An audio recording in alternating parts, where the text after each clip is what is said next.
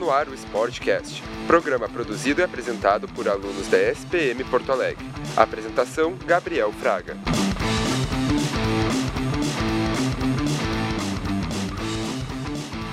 Fala pessoal, beleza?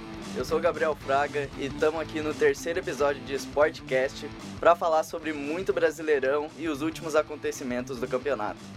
Estou aqui com o Igor Magnus. Oi galera, hoje nós vamos falar sobre a primeira rodada do Campeonato Brasileiro. Com o Tomás Simões Pires. Fala gurizada, beleza? Muita coisa para falar aí. E com o Rafael Elias. E aí pessoal, começou mais uma edição do Brasileirão, vamos falar sobre isso. Você pode seguir a gente no Spotify, no SoundCloud e ficar ligado nesse e nos próximos episódios do Sportcast. Também pode seguir a gente no Instagram, nosso arroba é arroba SportcastESPM.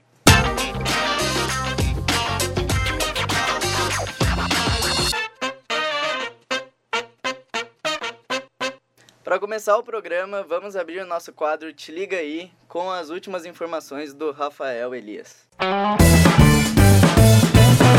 Te liga aí! Então, Gabriel, falando sobre o Campeonato Brasileiro, vamos falar sobre o Campeonato Nacional no formato de pontos corridos. O Campeonato de Pontos Corridos no Brasil começou em 2003 e o campeão foi o, o Cruzeiro. Nesse sentido, nós temos também o, o, o time com mais títulos uh, desse formato de Campeonato Brasileiro, que é o Corinthians, com quatro títulos: 2005, 2011, 2015 e 2017. Alguém ia sobrar para vice, né? Então, os times com mais vices são o Santos e o Internacional.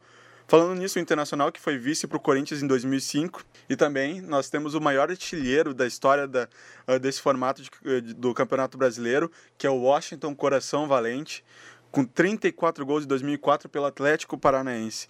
Ele foi vice-campeão com o Furacão, uh, como eu falei, em 2004, ficando atrás apenas do Santos.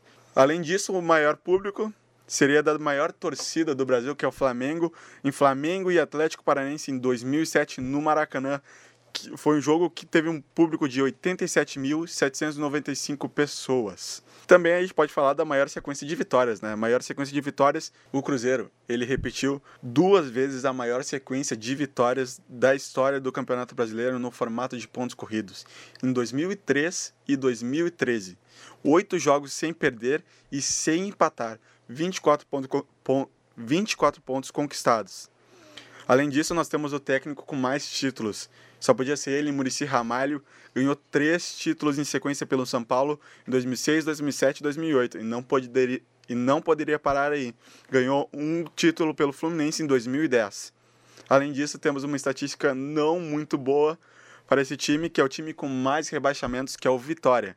O Vitória caiu em 2004, 2010, 2014 e 2018. Então, abrindo o debate, queria saber dos nossos companheiros Igor Magnus e o Tomás, o que, que vocês preferem? Campeonato de ponto corrido ou de mata-mata? Bom, uh, eu prefiro campeonato de pontos corridos porque deixa as coisas mais interessantes. Tipo, os times têm que ter mais elenco, eles têm que ter um, um elenco incorporado. As coisas começam em abril e vão até o final do ano em dezembro. E em dezembro vira aquela loucura, torcedor fica louco, quer ir pro estádio todo jogo, quer se reunir para ver o jogo. Embora também o mata-mata seja uma coisa que aguça assim alguns torcedores, mas eu prefiro mata-mata na Libertadores e não no Campeonato Brasileiro. Bom, é, eu acho os dois modos bem interessantes, só que eu prefiro um pouco mais os pontos corridos pelo fato de a gente conseguir ver mais o planejamento dos times a longo prazo no ano inteiro. Eu acho que geralmente nos geralmente nos pontos corridos o melhor time vence e no mata-mata alguma surpresa pode existir. Eu vou divergir respeitosamente dos meus colegas Tomás e Igor. Eu prefiro mata-mata. Eu acho pontos corridos ainda assim um pouco sem emoção. Uh, os pontos corridos tem muito time que, que chega no meio já não tem que fazer ou foca em outros campeonatos. Uh, para mim seria um mata-mata, só que um meio termo, assim, pontos corridos até uma certa etapa e daí alguns classificados vão pro pro pro mata-mata, que seria mais Sobre uh... isso eu faria tipo a segunda divisão inglesa que classifica os dois primeiros, vamos por os dois primeiros para Libertadores. E tem playoff depois. E depois os outros vão para uns playoffs para em busca das outras vagas. Até os estaduais também, estaduais tem mais ou menos isso. daí eu poderia fazer duas espécies de mata-matas. Os melhores classificados iam para o mata-mata em busca do título e outros, os piores, fazem um mata-mata que seria maravilhoso de ver, que é para não ser rebaixado, né? Mas eu acho que essa questão da emoção tem todo ano também. Tem emoção para quando não é para quem vai ganhar o título, tem emoção para quem vai entrar na Libertadores, quem vai pegar pré-Libertadores, quem vai ser rebaixado. Então, todo ano é uma briga diferente. Eu acho que tem bastante emoção. E só até falando de novo, que eu citei antes, que tinha tendências muito maiores a ter surpresas no mata-mata, não que não possa ter nos pontos corridos, né? Teve o Leicester, agora recentemente, uh, pela Inglaterra, só que deu para ver que o Leicester no ano foi um time que jogou bem certinho, bem aplicado e mereceu levar o título. Mas a surpresa também é, ela é relativa. Tem muitos campeonatos, uh, aqui, até aqui no Brasil, muitas edições de campeonatos aqui no Brasil, por exemplo, que o time avança no começo da temporada e fica abre, sei lá, 15 pontos dos outros times e é praticamente o campeão brasileiro, sei lá, em agosto. Então acaba perdendo assim a, a ideia. Eu sei que tem toda a questão de competência e tal, mas seria legal um time que está lá eh, foi campeão praticamente campeão uns dois meses antes uh, ele tem a oportunidade de perder o título para alguém que estava lá embaixo e subiu na tabela e conseguiu uma vaga para o mata-mata. Eu até concordo nesse ponto, só que eu acho que, para mim, o pontos corridos ele é justo. Se o time chegou em agosto e já conquistou o título, é merecido, não tem nem o que discutir. Eu acho que passa por uma e... questão de planeja... planejamento. Exatamente. Eu acho que tu vê todo o planejamento da equipe voltada para os pontos corridos todo ano, que é um campeonato difícil, tu joga quarta, domingo, quarta e sábado, quinta e sábado, é corrido, os pontos corridos, e mas é a, a equipe tem que se preparar muito para um campeonato brasileiro de pontos corridos. Tem que ter elenco, tem que ter reserva, os reservas têm que ter qualidade. Os jogos, se o campeonato é bom, os jogos se tornam bons. Não é tipo, ah, vai ter três ou, três ou quatro jogos na rodada que vão aguçar a vontade do cara de ver. Tem que ter oito jogos na rodada pro cara ver. Tem um jogo que tá tendo lá embaixo briga do 16 contra o 17, enquanto tem jogo do sexto contra o quinto pro cara brigar por vaga na Libertadores. Eu acho que isso é muito bom no final do ano e para quem gosta de campeonato brasileiro é uma coisa muito boa.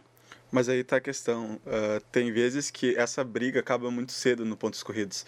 Então, tem edições de campeonatos nacionais que chega na, nas últimas rodadas, o, o, o, líder já se, o líder já se sagrou campeão, os rebaixados já estão rebaixados e fica aquela briga no máximo por uma competição continental. Então, eu creio que perde um pouco da essência do futebol, que é emoção, muito cedo que poderia ter no mata-mata mais perto do final da temporada. Vamos seguir agora então o programa com o quadro Pra Ficar na História.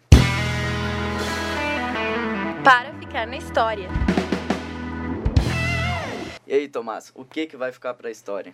Bom, o que eu trago hoje é que pela primeira vez na história do Campeonato Brasileiro tivemos o uso do VAR, né? O árbitro de vídeo foi finalmente utilizado no jogo Chapecoense Internacional.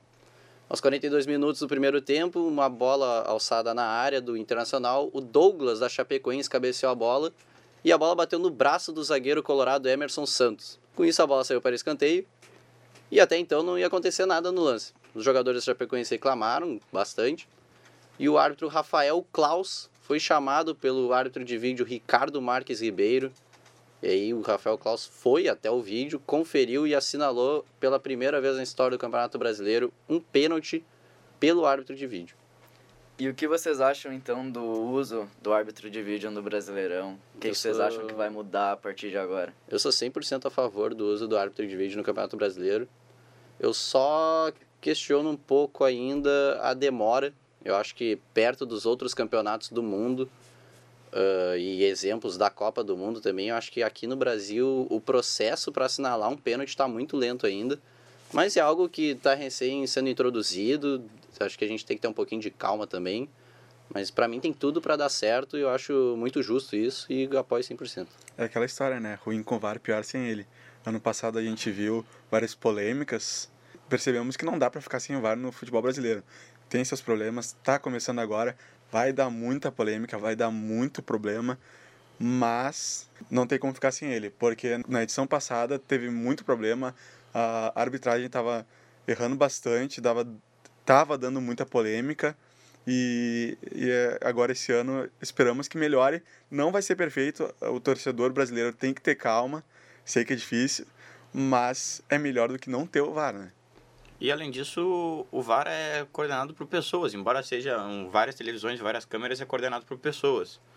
E ainda vão existir erros, tipo, não vai ser um negócio que vai estar 100% certo. Ah, eles vão ver o lance porque tem lance que é- que é interpretativo. Tipo, a gente viu nas finais de, de estaduais por aí que teve lance interpretativo que al- alguns juízes dariam pênaltis e outros não dariam.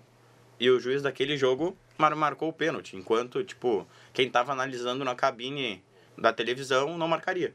Eu acho que é muito viável para o Campeonato Brasileiro, porque muitos torcedores de clubes pequenos acham que são desfavorecidos em jogos contra times grandes, principalmente do eixo Rio-São Paulo, assim. E agora o árbitro de vídeo pode, pelo menos, ajudar os times, assim, que supostamente são desfavorecidos. Bom, pra terminar, a gente vai fechar com o quadro das atualidades e o Igor vai trazer aí as informações pra nós. Atualidades. No quadro Atualidades de hoje, eu trago duas informações importantes sobre a nova regra do futebol brasileiro e trago também os 10 resultados da primeira rodada. A partir desse campeonato brasileiro, os jogadores podem receber a bola dentro da área no tiro de meta, coisa que nenhum outro campeonato podia no passado. E o árbitro pode dar cartão tanto amarelo quanto vermelho para o treinador agora. E eu não sei o que vocês acham dessas duas informações. Eu acho que o Guardiola ficaria louco se isso pudesse na, na Inglaterra. Mas aqui no Brasil não tem muito sentido essa ideia do tiro de meta tu poder receber a bola dentro da área. Eu não sei vocês. A não ser pro Fernando Diniz, né? Que adora Também. toque de bola. Mas eu acho válido as duas. Eu acho que é algo que não interfere muito também no, no jogo, mas o time que prefere sair jogando, não é beneficiado a palavra, mas é, é melhor para o time que gosta de sair jogando, tocando a bola. Assim também não tem uma certa pressão externa do, de outros jogadores. Quanto à questão do, do cartão amarelo para treinador, eu também concordo bastante. Eu acho que, assim como os jogadores, os treinadores têm se mostrado que precisam ter um pouco mais de controle em campo também nas reclamações ah, com os árbitros. Então acho que foi muito bem pensada essa regra. Acho que agora o treinador, quando receber o cartão amarelo, ele vai ficar de olho bem mais abertinho para para reclamar, porque os árbitros agora não vão ter pena. Começando a primeira rodada no sábado, tivemos São Paulo e Botafogo, 2 a 0 pro São Paulo no Morumbi, 2 a 1 pro Atlético Mineiro no Independência, Chapecoense Internacional 2 a 0 para Chapecoense, Flamengo 3 a 1 no Cruzeiro, no Maracanã. Domingo, na Arena do Grêmio, às 11 da manhã, o Grêmio perdeu pro Santos de 2 a 1. Às 4 da tarde, no Castelão, o Ceará ganhou de 4 a 0 do CSA. Na Fonte Nova, o Bahia ganhou de 3 a 2 do Corinthians. Na Arena da Baixada, o Atlético Paranaense ganhou de 4 a 1 do Vasco. Nos, jogo, nos jogos das 7 horas do domingo, o Palmeiras no Allianz Parque ganhou de 4 a 0 do Fortaleza. E no Maracanã, o Fluminense perdeu pro Goiás de 1 a 0. Bom, e pra acabar o programa, queria fazer a proposta aqui pra vocês de darem os seus palpites sobre quem vai ser os quatro primeiros colocados e os rebaixados desse ano. O que, que tu acha, Rafael? Pode começar. Cara, eu acho que dos campeões não vai dar muito do que se espera, assim, investimento, em, em tempo de trabalho. Acho que vai ficar ali entre Flamengo, vai ficar com Palmeiras, Flamengo, Palmeiras, Cruzeiro e Grêmio. Esses são os quatro vão ficar na frente pra mim. E os rebaixados. Bah, tá difícil. Vou pensar um pouco. Então vamos ver o que, que o Igor acha do G4 agora. Ah, bom, no meu G4 eu boto Flamengo, Cruzeiro, Grêmio e Palmeiras. Eu boto Flamengo, Cruzeiro, Grêmio e Palmeiras também, como o Rafael.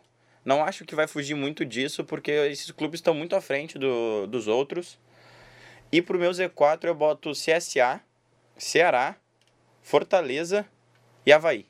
E tu, Tomás, o que, que tu acha? O pro meu G4 eu começo com, pra mim, é Grêmio, Palmeiras, Cruzeiro, Flamengo, mas eu também arriscaria, eu acho que o Santos pode surpreender nessa temporada e garantir uma vaga ali no G4, tá?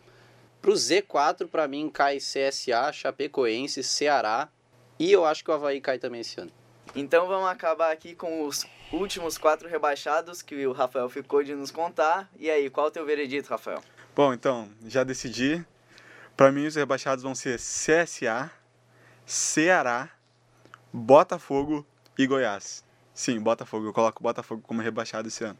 Então é isso aí. Relembrando que vocês podem nos escutar no Spotify e no SoundCloud e poder ficar por dentro dos próximos episódios também. Não esquece de seguir a gente no Instagram, arroba SportcastESPM. E antes de terminar, queria agradecer a orientação da Viviane Dutra e do Alex Torrealba aqui com a gente na mesa de áudio e ao nosso produtor Augusto Braga. Alguém aqui tem alguma consideração final, alguma mensagem que quer passar? Beijo, vó. Nos sigam nas redes sociais, como o Gabriel falou, e até a próxima. Uh, até semana que vem, pessoal, no nosso próximo programa. Por hoje é só, então. Muito obrigado pela audiência e até semana que vem.